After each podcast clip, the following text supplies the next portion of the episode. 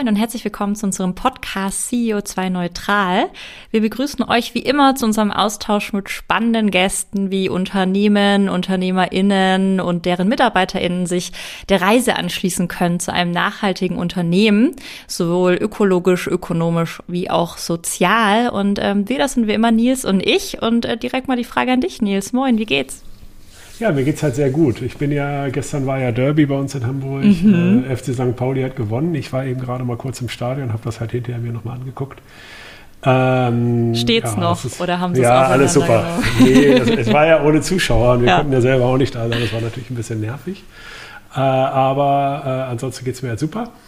Genau, und ich freue mich heute auf unseren Gast. Wir haben nämlich ähm, den Jörg Hambückers zu Gast. Ähm, und wir sprechen über Nachhaltigkeit im Konzernumfeld.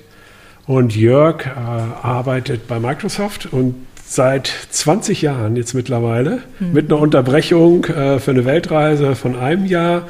Jörg hat äh, zwei Töchter, ähm, so um die äh, um ja, 11 und 13 Jahre alt, ist Partner Development Manager mit der Idee oder mit dem Ziel, die wichtigsten Microsoft-Partner weiterzuentwickeln und zusätzlich ist er, und das ist ja eigentlich das Thema des heutigen äh, Podcasts, in der weltweiten Nachhaltigkeitscommunity bei Microsoft verantwortlich für Deutschland. Er ist sehr aktiv in diesen Nachhaltigkeitsthemen, auch in den sozialen Medien, vor allem LinkedIn. Äh, genau, und ihm geht's, äh, bei ihm geht es ganz viel eben um dieses Thema äh, ökologischer Fußabdruck. Ja, hallo Jörg. Ähm, die erste Frage ist, gab es denn bei dir einen Auslöser für dein Engagement? Also hat es so einen Aha-Moment? Wie, wieso kümmerst du dich so viel um dieses Nachhaltigkeitsthema? Ja, moin moin. Erstmal, Maike, Nils, äh, vielen Dank, dass ich da sein darf. Vielen Dank für die Einladung. Ich freue mich sehr, den Podcast mit euch äh, aufnehmen zu dürfen. Ja, ein Aha-Moment gab es natürlich. Äh, und zwar durfte ich vor einigen Jahren, äh, nachdem Microsoft das klassische Company-Meeting zum Geschäftsjahresbeginn abgewandelt hat zu einem Ideenfest, so eine Art Hackathon, durfte ich als ein Design Thinking Coach unterstützen äh, bei einem Projekt mit der Science-Based Target Organisation, die ihr ja auch schon mhm. zu Gast hattet in eurem Podcast. Und äh, bei diesem Ideenhack äh, wurden mir nicht nur die Dimensionen der Bedrohung durch die globale Erwärmung klar, sondern äh, mir wurde auf klar, wie wichtig die Rolle von Unternehmen ist, um eben nach eine nachhaltigere Zukunft zu gestalten. Sehr cool. Hast du denn, also wir werden gleich auch noch mal mehr über, wie er das bei Microsoft macht und was da irgendwie auch Technologie für eine Rolle spielen kann. Aber wenn wir noch mal kurz auf der persönlichen Ebene bleiben, hast du dir denn für dich dann auch Ziele gesetzt zum Thema Nachhaltigkeit? Und wenn ja, möchtest du die gerne teilen mit uns? Beides ja. ich habe äh, ich hab natürlich eine persönliche Motivation. Nils hat es ja schon erwähnt. Ich habe zwei Töchter mit, mit 13 und 11 Jahren. Und ich möchte mir einfach nicht vorwerfen lassen, Papa, warum hast du nichts getan? Mhm. Und ähm, die Mädels haben das Thema äh, auch für sich mittlerweile adoptiert, sind Botschafter für Planet for Planet und ähm, bringen sich hier auch selber mit ihren Themen ein und, und optimieren auch hier zu Hause letztendlich, äh, letztendlich unseren Haushalt. Von daher äh, ist, ist aktive Mitarbeit hier zu Hause genauso gefragt. Und ähm, ja, ich, ich muss auch sagen, ich habe für mich erkannt, dass Microsoft mir hier eine ganz besondere Chance bietet. Mhm. Microsoft bemächtigt uns als Mitarbeiter hier selbst aktiv zu werden, um in der Welt etwas zu bewegen. Und das ist ein Riesenhebel, um Bewusstsein für ökologische und ökonomische Nachhaltigkeit zu schaffen und zu schärfen und die Anstrengungen letztendlich über Partner das Ganze noch zu vervielfältigen und dazu beizutragen. Das ist ein, ein ganz, ganz wichtiger Aspekt. Denn unser Partner-Ökosystem ist, ist riesengroß, ist einmalig in der Welt. Und äh, hier können wir wirklich unsere Kunden unterstützen, Innovation und Transformation ganzer Industrien voranzutreiben. Und deswegen habe ich mich oder habe ich mich auch im Rahmen der Climate Challenge dazu verpflichtet zu sagen, die Mitarbeiter-Community bei Microsoft äh, wachsen lassen, äh, zu lassen und gleichzeitig aber auch äh, gemeinsam an den Zielen zu arbeiten und eben diese Chance, die wir als Microsoft-Mitarbeiter haben, zu nutzen. Und die Digitalisierung, die jetzt eingetreten ist, nicht zuletzt durch Corona, verstärkt das Bewusstsein bei, ich glaube, allen Mitstreiterinnen da draußen. Mhm. Und äh, ja, das ist unheimlich wichtig, dass wir uns darüber im Klaren sind, was können wir tun. Und Technologie kann halt ein Ansatzpunkt sein, einer von vielen. Ne? Mhm. Und in meinem persönlichen Umfeld ist es so, dass ich mir durchaus äh, bewusst mache, wie sieht mein persönlicher Fußabdruck aus, wie kann ich ihn reduzieren. Und ich meine, Corona kam mir da natürlich sehr entgegen, weil ich letztendlich das Auto stehen lassen konnte, äh, die, die ganzen Reisetätigkeiten einstellen musste, zwangsweise. Ähm, aber es sind auch so Sachen wie zum Beispiel äh, überhaupt das ganze Konsumverhalten zu ändern. Ja? Einfach zu sagen, brauche ich das jetzt wirklich? Und ist das, das jetzt noch notwendig? Und wenn man Sachen übrig hat, ist es nicht so, dass sie auch noch weiterverwertet werden können, müssen die weggeschmissen werden. Und ähm, in, in unserem Haushalt ist es auch so, dass wir sehr viel Plastik in der Vergangenheit benutzt haben, weil die Kinder an Zöliakie erkrankt sind und ähm, da ist leider mehr oder weniger fast jede Brotscheibe einzeln verpackt gewesen, aber auch da haben wir eine Lösung gefunden. Wir wir ähm, äh, backen mittlerweile wie hier eine eigene Bäckerei glutenfrei und sorgen letztendlich dafür, dass der, Plast der Plastikberg äh, erst gar nicht entsteht. Und äh, ja, das, das sind alles so Sachen. Und ich glaube, der nächste große Punkt ist einfach nochmal das Thema auch Wasser einzusparen und, und sich mehr Gedanken darüber zu machen. Weil es ist für uns zwar selbstverständlich, ähm, aber es gibt da wirklich Optimierungspotenziale. Und äh, ja, der, der, der entscheidende letzte Punkt ähm, ist, ich sehe, dass das Jahr 2021, gerade hier in Deutschland, weil es ja auch ein, ein Wahljahr ist, wirklich äh, ein Jahr sein wird, wo es um das Thema Klimaschutzmaßnahmen gehen wird. Und äh, ich sage ganz, ganz klar, ich möchte meine Stimme einsetzen, mein Wahlrecht nutzen und die alltäglichen Entscheidungen treffen, die Auswirkungen auf das Klima haben und, und diese versuchen zu lindern. Mhm. Ja. Ja, also du bist ja total engagiert, ja, also auf vielen Ebenen und so. Du hast ja, also hast ja auch den selber auch Ziele gegeben, die auch kommuniziert. Das finde ich super. Ähm, die, es gibt ja nun aber auch immer Menschen, die das halt anders sehen, ja. Oder halt sozusagen, oder auch das noch in Frage stellen, beziehungsweise noch hinten stellen. Ist es denn für dich äh, okay oder wie gehst du damit um? Ja? Also kannst du, kriegst du das irgendwie professionell in die Reihe, mit denen zusammenzuarbeiten? Siehst du das eher als Challenge oder äh, bist du da so missionarisch? Also, äh, wie verhärtet bist du da schon? Äh, überhaupt nicht verhärtet. Ich nehme das eigentlich sehr, sehr spielerisch und leicht. Ähm, und was ich feststelle, ist, wenn man erstmal einen Dialog anfängt, dass man relativ schnell an den Punkt kommt, wo man einfach Themen differenzieren muss, weil viele Leute dazu neigen, alles in einen Topf zu schmeißen. Ja? Das Thema ist hoch emotional, ist eben auch sehr, sehr häufig persönlich motiviert, aber das, ähm, das ist aus meiner Sicht oft Unwissenheit oder eben auch fehlende, mangelnde Reflexion.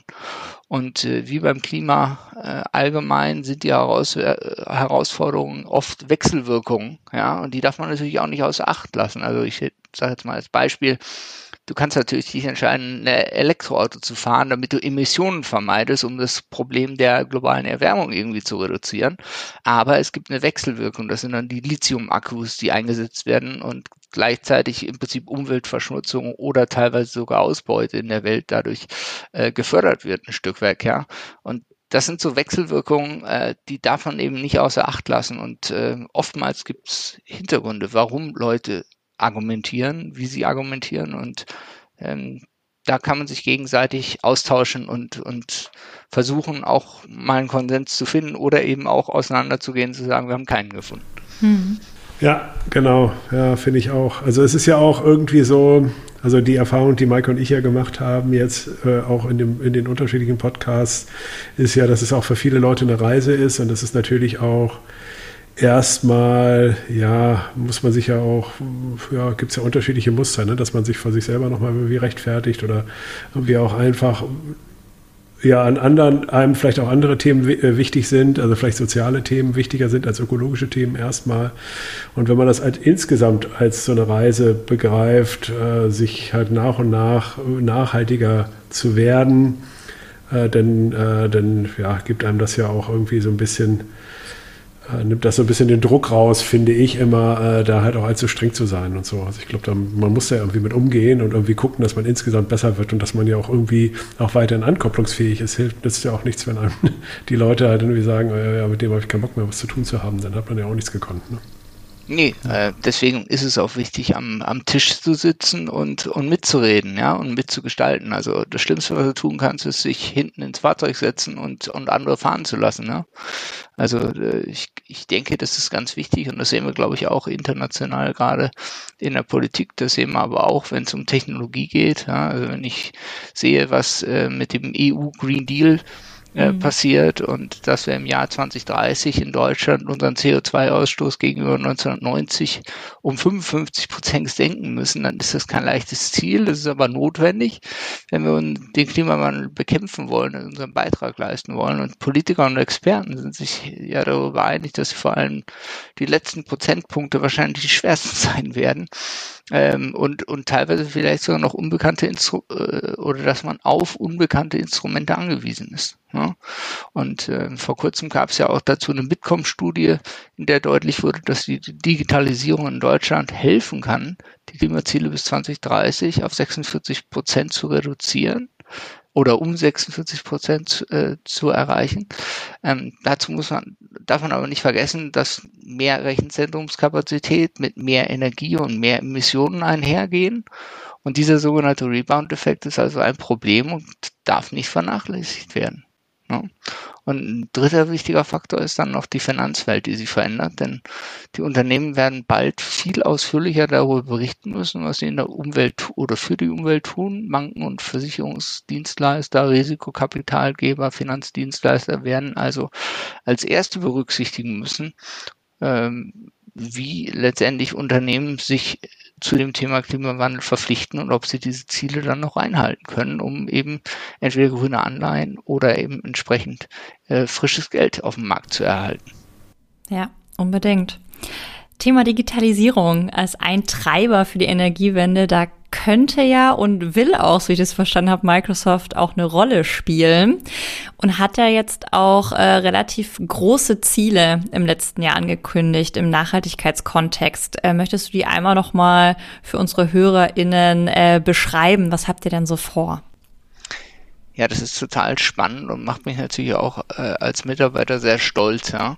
Ähm, lass mich damit ganz kurz anfangen, mhm. dass äh, Microsoft äh, letztendlich ja nicht nur äh, als Unternehmen äh, jetzt im, im Bereich des äh, Klimaschutzes aktiv ist und sich Ziele gesetzt hat, sondern wir arbeiten ja mit den Vereinten Nationen an diversen der sogenannten SDGs, Sustainable Development Goals, ähm, die ja bis 2030 geplant sind. Und äh, hier beziehen wir uns jetzt in dem, was ich als nächstes beschreibe, letztendlich auf die ökologischen ähm, Parameter dieser 17 Ziele, mhm. also primär Klimawandel, Wasser und so weiter. Und äh, im Wesentlichen, was Microsoft letztes Jahr in 2020 announced hat, äh, über das Jahr verteilt, äh, war, dass wir in den Aufbau einer führenden Plattform für nachhaltige Technologielösungen in vier Bereichen investieren. Wir haben also einerseits den Themenschwerpunkt für CO2 Equivalents, also die ganzen Greenhouse Gases, wie man so schön sagt. Oftmals wird es auch zusammengefasst als Carbon. Dann haben wir den Schwerpunkt Wasserwirtschaft, Kreislaufwirtschaft und Öko Ökosysteme. Und das betrifft immer zeitgleich unsere gesamte Operations, unsere Produkte, unsere Services, aber natürlich auch der Umgang mit Kunden und Partnern sowie in der Zusammenarbeit, um Standards, Richtlinien zu schaffen und transparentes Reporting zu ermöglichen.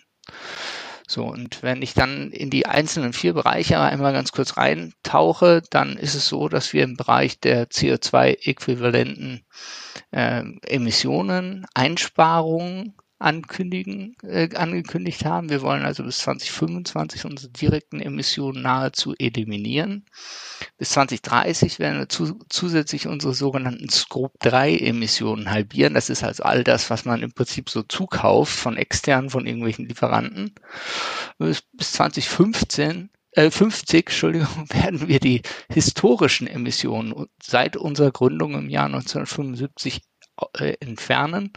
Das heißt, äh, wir, wir wollen hier äh, wirklich sicherstellen, dass wir den ökologischen Footprint seit der Firmengründung wieder äh, neutralisieren. Ne? Und damit gegebenenfalls sogar positiv werden, wenn man so will. Dass wir eben mehr aus der Atmosphäre entnehmen, als wir letztendlich selber emittieren.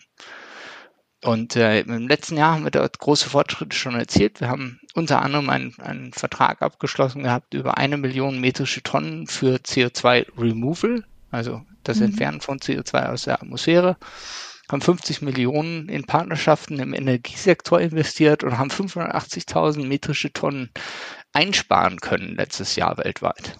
Ja. Und wenn ich dann den, die Ökosysteme betrachte, ist es so, dass wir eben Big Data Technologie verwenden, um der Forschung und der Wissenschaft zu helfen, helfen Daten für unseren Planeten zu sammeln, zu überwachen und zu managen. Und äh, wir haben uns auch verpflichtet, eben mehr Landflächen zu schützen, als wir selber nutzen. Ne?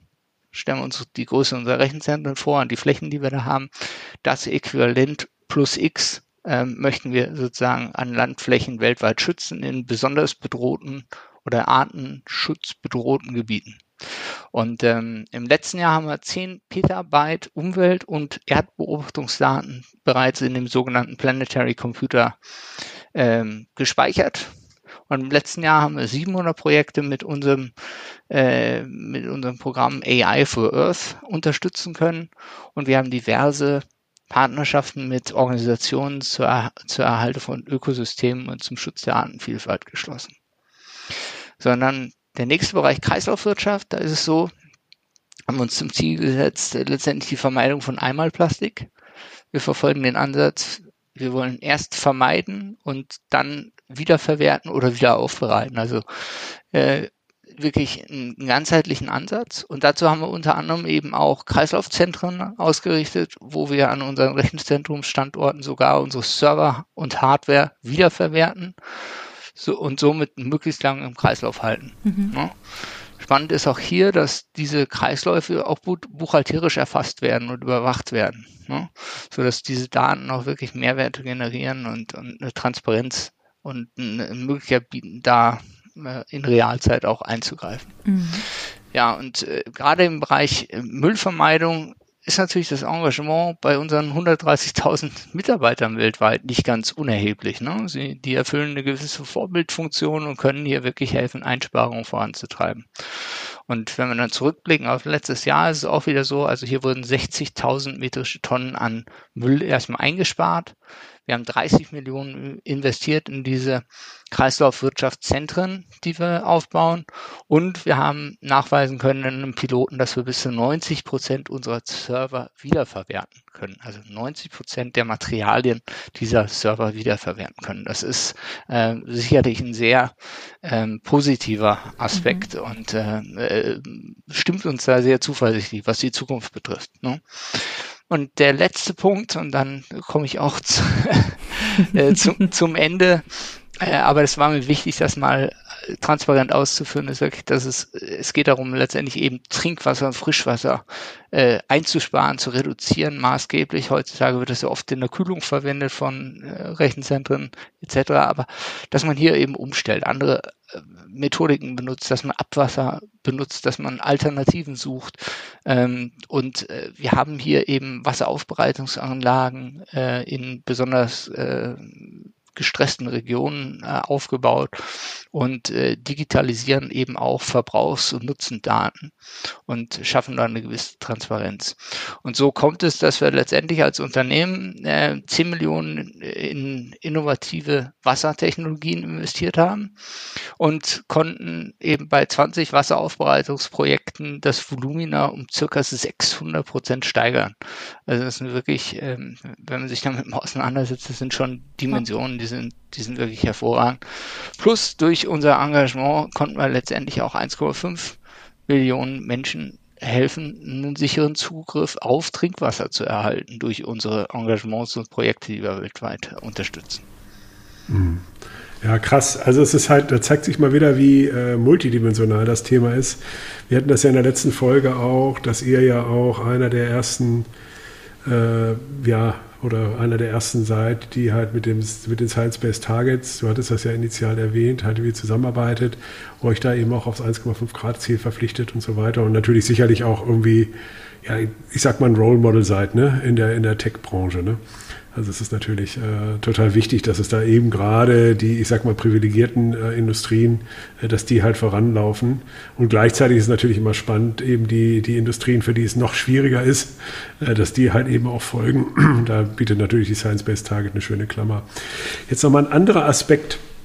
Ähm, Ihr seid ja Technologieanbieter, ne? Du hattest es kurz mit dem Planetary Computer äh, angerissen äh, und eben auch nochmal kurz auf die Bitkom eingegangen. Wie siehst du denn äh, die, die Rolle von Technologie bei diesem Thema äh, Sustainability?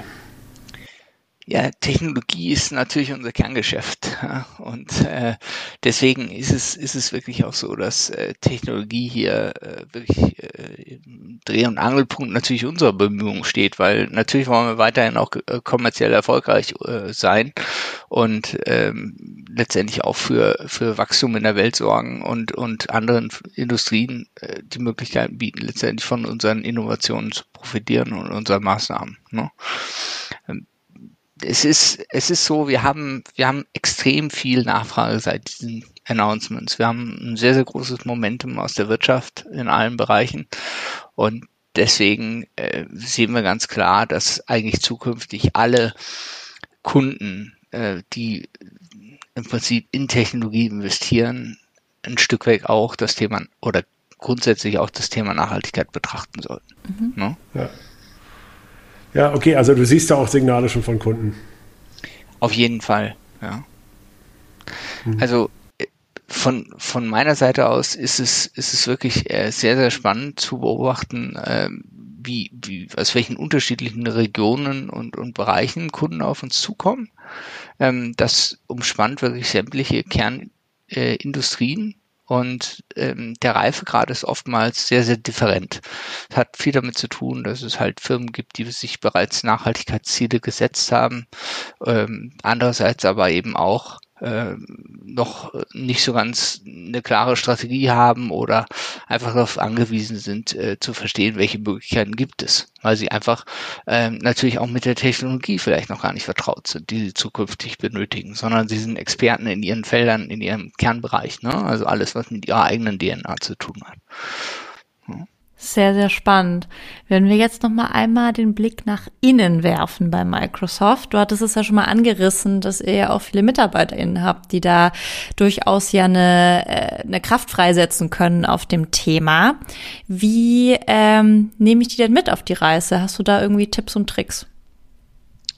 Naja, Tipp, Tipps und Tricks in dem Sinne äh, eigentlich nicht, sondern ich würde einfach sagen, wir müssen es einfach machen. Also Ra Raum für Austausch schaffen ist, ist ganz essentiell, an die Eigenverantwortlichkeit appellieren und, die Stär äh, und letztendlich auf die Stärken der, der Mitarbeiterinnen zu setzen. Mhm. Ja. Das ist, glaube ich, das Vordergründigste, sodass jeder sich mit seinen Talenten, seinen Fähigkeiten, seinen Interessen mit einbringen kann. Glaubst du denn, es braucht nochmal eine bestimmte Rolle von Führungskräften und Vorgesetzten oder nochmal bestimmte Signale, um dann auch wirklich da ähm, diese Energie freizusetzen? Ja, absolut. Also äh, Vertrauen äh, ist, ist essentiell bei der ganzen Geschichte. Ne? Also die, die Mitarbeiter dazu anzuhalten, ihre besten Ideen mit einzubringen, ihnen die Freiräume zu geben, sich mit den Problemen auseinanderzusetzen. Ähm, das, das muss etabliert werden. Da muss es einen kulturellen Anker für geben. Man sollte dort wirklich auch äh, aus dem Management heraus eben solche Sachen ernst nehmen und, und bestärken. Ja, das hat nicht nur was mit den verschiedenen Generationen, die in einem Unternehmen arbeiten, äh, zu tun, aber es ist eben ganz wichtig, dass jemand äh, einen Zugang zu einem Thema hat und dass das dann auch gefördert wird. Und manchmal muss man aber auch akzeptieren, dass Leute vielleicht nur passiv aktiv sein werden. Mhm. Also erstmal nur zuhören, lernen wollen, verstehen wollen. Und auch das muss akzeptiert sein. Ne? Ja, genau. Du bist ja äh, jetzt in dieser Worldwide Sustainability Community äh, jetzt halt dann irgendwie Chapter Lead äh, für Deutschland. Äh, wie seid ihr denn organisiert? Ähm, kannst du da ein bisschen was zu erzählen? Also wie macht ihr das? Mhm, gerne. Also Microsoft hat weltweit über 40 verschiedene Mitarbeiter-Communities zu diversen Themen. Ja, also und, und vor drei Jahren äh, hat sich da eine Mitarbeiter-Community, wenn man so will, etwas abgesetzt von den anderen. Und das ist die Nachhaltigkeits-Community, die nämlich dann extrem schnell angefangen hat zu wachsen. Und nach dem Ideenfest 2019 habe ich mit meinem Kollegen Sebastian Friedrich äh, gesagt, hey, wir gründen jetzt mal das deutsche Kapitel dazu. Und nun, knapp zwei Jahre später, sind wir mit 400 Mitarbeitern die größte Mitarbeiter-Community außerhalb Nordamerikas.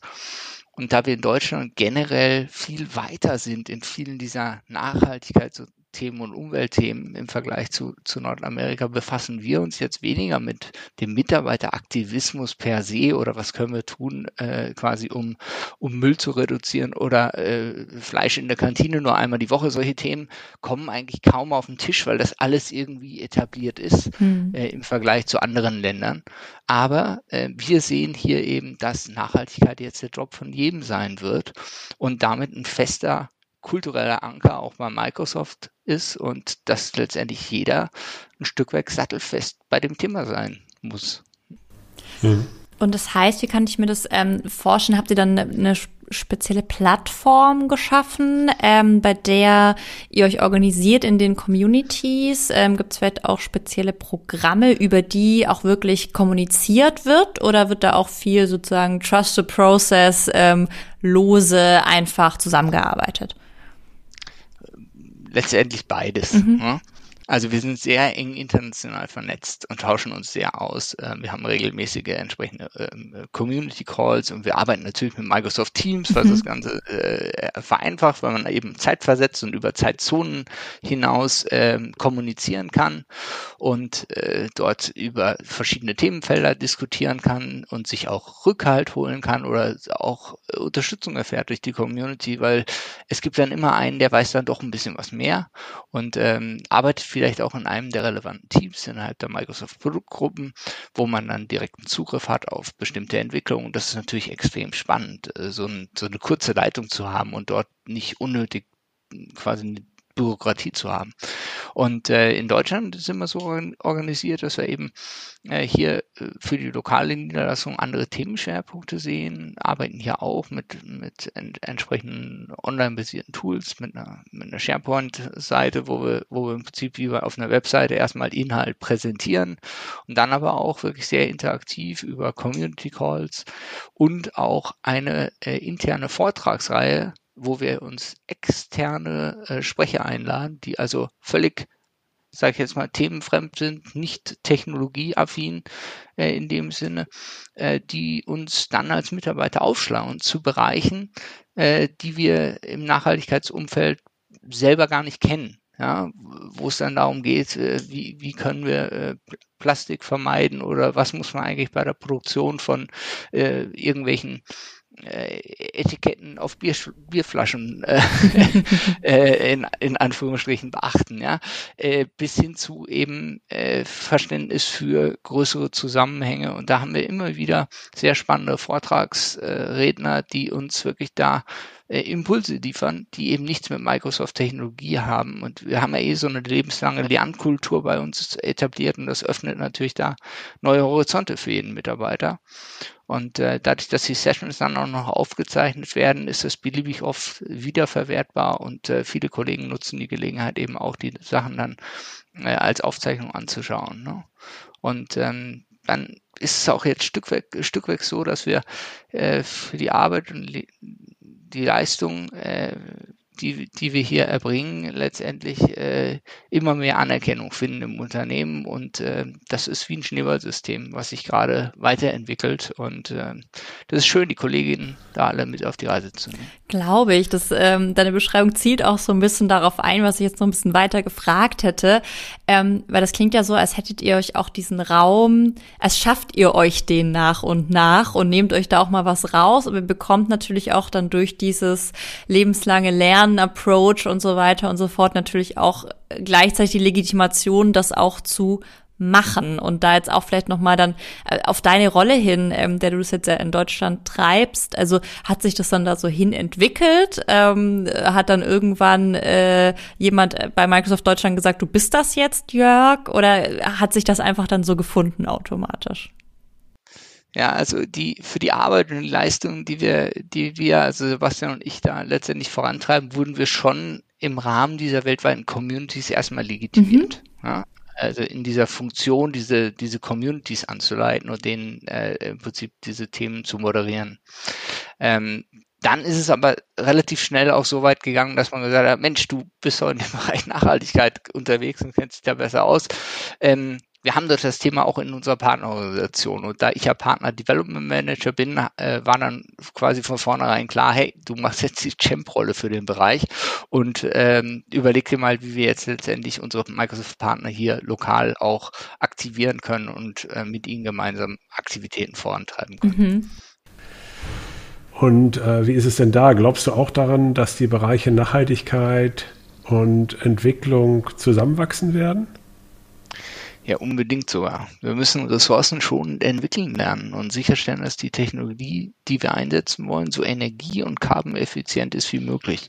Das erfordert wirklich ein Umdenken in der Art und Weise. Und bis dato haben wir von der Cloud als unlimitierten Ressourcen oft gesprochen, aber in Zukunft ist es etwas, wo wir uns Gedanken drüber machen sollten. Ne? Nicht zuletzt durch die Pandemie und die jetzt entstehende Digitalisierung und damit auch die Zukunftsfähigkeit ist es wichtig, da Lösungen zu entwickeln, wie jedes IT-Projekt zu einem Nachhaltigkeitsprojekt letztendlich wird, wo es man, wo man sehen kann, es gibt so einen Vorher-Nachher-Effekt. Ja? Durch die Veränderung, dass man in die Cloud gegangen ist, hat man Einsparungspotenziale aktiviert.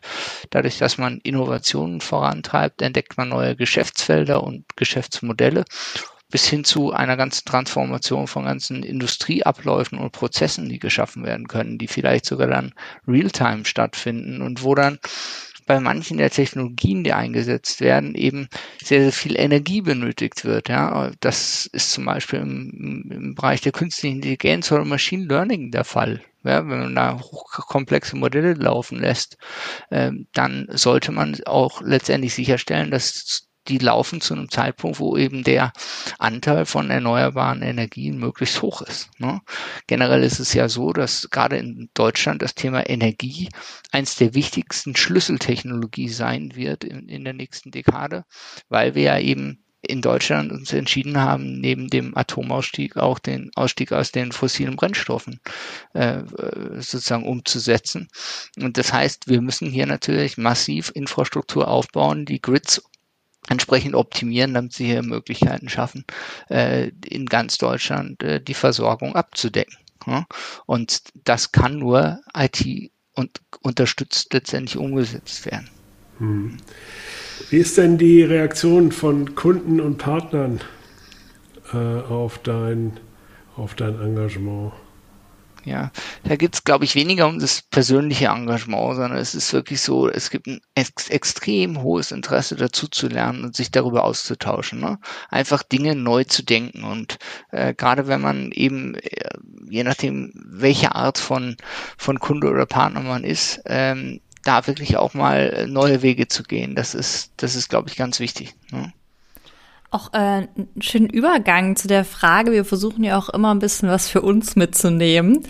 Ähm, wie können wir denn auch als Microsoft-Partner, vielleicht auch gemeinsam mit anderen Partnern, mehr Nachhaltigkeitsimpact kreieren? Also hast du da konkret eine Idee, wie wir da auch gemeinsam sozusagen diese Reise weitergehen können? Ja, absolut. Also Partner sind für mich in einer absoluten Schlüsselrolle bei dem ganzen Thema, weil äh, die Komplexität einerseits der Cloud-Technologien erf erfordert absolute Experten, die das Ganze betreiben können und sich da äh, das Ganze auch ab sicher betreiben können, absichern können. Und gleichzeitig ist es aber auch so, dass eben Partner wie ihr oder auch viele andere letztendlich äh, so ein Stück weit die letzte Meile zum Kunden darstellen. Ne? So die, mhm. die Möglichkeiten haben, wirklich individuell auf den Kunden einzugehen, dessen Bedürfnisse klar zu machen, zu verstehen, wessen Kerninteressen hat er, wie ist sein Kerngeschäft und wie kann man ihm wirklich helfen. Äh, und da ist da baut ihr Brücken zwischen der Technologie und den bestimmten Fachgebieten. Und deswegen ist es, sehen wir auch zunehmend, dass eben ganz viele Partnerschaften zusammen äh, oder viele Partner zusammenarbeiten und Partnerschaften kreieren, um sich in bestimmten Fachgebieten zu ergänzen. Mhm. Ja, die einen können Technologie, die anderen verstehen aber, wie man ökologisch und nachhaltig letztendlich agiert oder wie man auch bestimmte Prozesse aufsetzt und äh, da einen Austausch zu finden und Best Practices zu teilen. Man muss ja nicht immer das Rad neu erfinden, ist ein ganz wes wesentlicher Teil äh, der Aufgabe des, des Partner-Ökosystems, was wir haben. Und dann kommt noch dazu, dass wir natürlich eine Vielzahl von sogenannten ISVs oder Softwarelösungen haben in verschiedenen Bereichen, die wir unmittelbar bei unseren Kunden schon einsetzen können. Ja, da gibt es bereits fertige Lösungen, die sich mit bestimmten Themen oder Problematiken auseinandersetzen, die man heute schon im Prinzip einsetzen kann und adaptieren kann und gegebenenfalls dann noch ein wenig äh, modifizieren muss. Und äh, das ist natürlich für uns auch nochmal ein ganz wichtiger Aufhänger, weil wir wollen natürlich helfen, äh, dass wir quasi unsere Partner und diese Lösungen da draußen, die Angebote, die hier geschaffen werden, äh, auch vermarktet werden können und dass sie sichtbar werden. Und dazu haben wir auch dieses Jahr wieder eine weltweite Kampagne unter dem Motto Build for 2030, wo wir Angebote vorstellen auf Basis der 17 Nachhaltigkeitsziele der UN, die Unternehmen letztendlich in ihrer Nachhaltigkeitsentwicklungsreise unterstützen können. Großartig, da werden wir sicherlich auch noch mal ähm, gemeinsam drüber noch mal sprechen über die Initiative. Ähm, ja, Jörg, jetzt habe ich noch mal eine ne, ne Frage, die kommt jetzt noch mal von wo ganz anders her. Aber jetzt hat ja Bill Gates ein lang ersehntes Buch veröffentlicht, How to Avoid a Climate Disaster, ähm, wo er auch das Thema Energie aufgreift, sich damit beschäftigt und aber ich finde auch sehr spannend, inwieweit wirkt denn auch er und auch sein Engagement hier noch in eure Microsoft-Welt hinein? Also merkt ihr das? Glaubst du, das gibt auch noch mal eine treibende Kraft? Und ähm, ja, mich würde einfach interessieren, hattest du schon mal Zeit, ein bisschen reinzulesen? Ich bin gerade dabei, ich finde super spannend ähm, und freue mich, dass er da so engagiert ist und sich da so wissenschaftlich auch nähert dem ganzen Thema. Ja, nee, ist ein, ist ein wirklich lang ersehntes Buch. Mhm. Äh, er wollte das ja letztes Jahr schon veröffentlichen mhm. und äh, ja, es ist, es ist ein toller Impuls und ähm, es ist, es ist gleichzeitig ja so, dass äh, Bill Gates so nicht mehr ins Tagesgeschehen bei Microsoft eingre äh, eingreift in dem Sinn. Mhm. Aber natürlich sind wir geprägt von diesem, von diesem Geist, der hier beschrieben wird. Und äh, darin ergeben sich wahnsinnig viele Chancen. Sie findet es im letzten Kapitel des Buches und äh, da nähert er sich ja auch langsam aber sicher potenziellen Lösungsszenarien und äh, es ist wirklich spannend zu sehen, was für eine Komplexität hier äh, vorzufinden ist in den verschiedenen Bereichen, in den verschiedenen Handlungsfeldern. Ja. Und letztendlich, und das finde ich auch so ein bisschen das, das Schwierige, wir dürfen ja nicht vergessen, wir, wir müssen nicht nur die Welt vor unserer Haustür retten, sondern wir müssen die gesamte Welt irgendwo äh, in, in Betracht nehmen. Und deswegen sind hier wahnsinnig viele globale Abhängigkeiten die eigentlich irgendwie zusammenkommen müssen als Weltgemeinschaft, als äh, äh, Bereich, wo wir äh, gemeinsam einen nachhaltigen Impact generieren können. Und das heißt auch aus meiner Sicht, dass wir äh, es schaffen müssen, ähm, im, äh, gerade eben äh, auch politisch gesehen, ähm, sicherzustellen, dass wir, dass wir die, die nötigsten Anreize schaffen, um äh, Innovationen zu stimulieren, sie gleichzeitig finanzieren zu können und aber auch Richtlinien vorzugeben und zu regulieren, und das Dilemma, sage ich jetzt mal, ist, dass, Territor äh, dass Politik ja territorial begrenzt ist. Ne? Mhm. Und äh, da ist dann das Zusammenspiel einerseits von weltweit umspannenden Organisationen wie der UNO, aber auch gleichzeitig sicherlich der Privatwirtschaft äh, ein wichtiges Zusammenspiel, um wirklich dieses Ziel überhaupt erreichen zu können. Und ähm, er sagt ja auch so schön in seinem Buch, ähm, ist 2030 eigentlich nur ein Zwischenziel oder was passiert eigentlich, wenn wir, wenn wir das Zwischenziel auslassen, aber bis 2050 unsere Entwicklung voranschreiten lassen?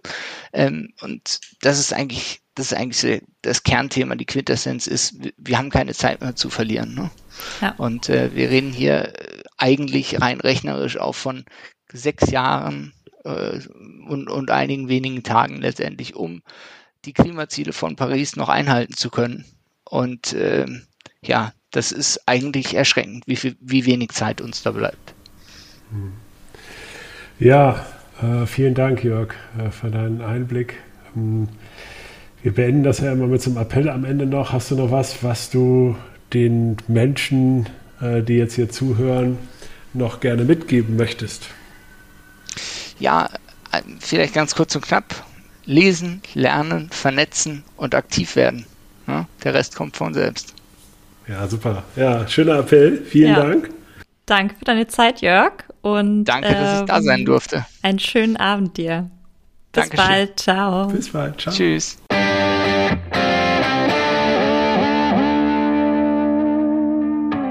Ja, Maike, jetzt hatten wir Jörg zu Gast. Äh, äh, cool, wie ich finde. Ähm, was ist denn dein Eindruck? Tolles Gespräch. Ich bin ja auch, ich bin auch Jörg-Fan. Ich meine, wir sprechen regelmäßig mit ihm, Nils, ne, ähm, um uns auszutauschen, irgendwie up to date zu halten. Ähm, ja, ich finde es nochmal großartig, was da, was da geschaffen wurde. Ne? Also diese Community, die da aufgebaut wurde in Deutschland und wenn man das nochmal ins Verhältnis setzt. Ne? Also klar, es sind irgendwie äh, über 3000 MitarbeiterInnen in Deutschland, aber wenn da 400 sich schon engagieren bei dem Thema, ist das ja wirklich großartig und ähm, ich finde auch, bin nochmal total inspiriert auch von diesem Ansatz, den Microsoft wirklich weltweit seinen MitarbeiterInnen ähm, gibt, dieses lebenslange Lernen. Weil, also jetzt auch mal unabhängig vom Thema Nachhaltigkeit, glaube ich, wenn du einfach diesen Raum schaffst und deinen Mitarbeitern diesen Raum gibst, dann ist da so, so viel Potenzial drin. Und ähm, ja, wenn ich denke, bei uns äh, ein, ein unserer Unternehmensobjekte Objectives heißt ja auch Lernen und Performen gehen Hand in Hand. Und ich glaube, da ist einfach was dran und auch dieses über den Tellerrand gucken. Und das finde ich nochmal großartig, dass das auch in Konzernen gelebt werden kann. Also ist ja auch nicht so einfach organisatorisch. Und das auf jeden Fall nehme ich nochmal mit, dass ähm, ich das, glaube ich, als, dass es wirklich ein Vorbild sein kann für viele. Und bei dir? Ja, ja also ich finde schon, also diese Ankündigung finde ich schon gewaltig.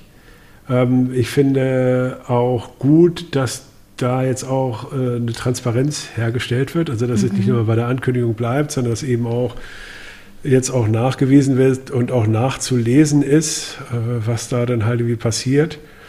Und dass es eben trotz dieses krassen Wachstums, was man ja jetzt gerade in Corona-Zeiten war ja klar, also ich meine, jeder nutzt jetzt äh, irgendwie äh, Videokonferenzen äh, und Teams hat ja einen tierischen Boost bekommen, überhaupt Cloud-Technologie kriegen einen tierischen Boost.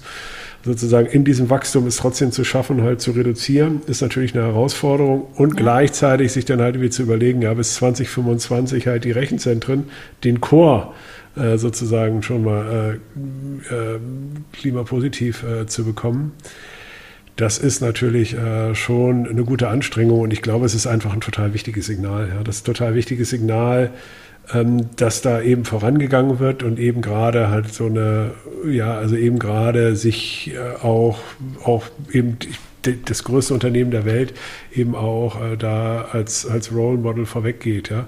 Sicherlich haben die es wahrscheinlich ein bisschen leichter als, als andere Technologien, ich sag mal ähm, äh, Zementhersteller, aber wir haben ja mhm. gelernt äh, mit den Science-Based Targets, dass auch die sich aufs 1,5 Grad Ziel äh, verpflichten.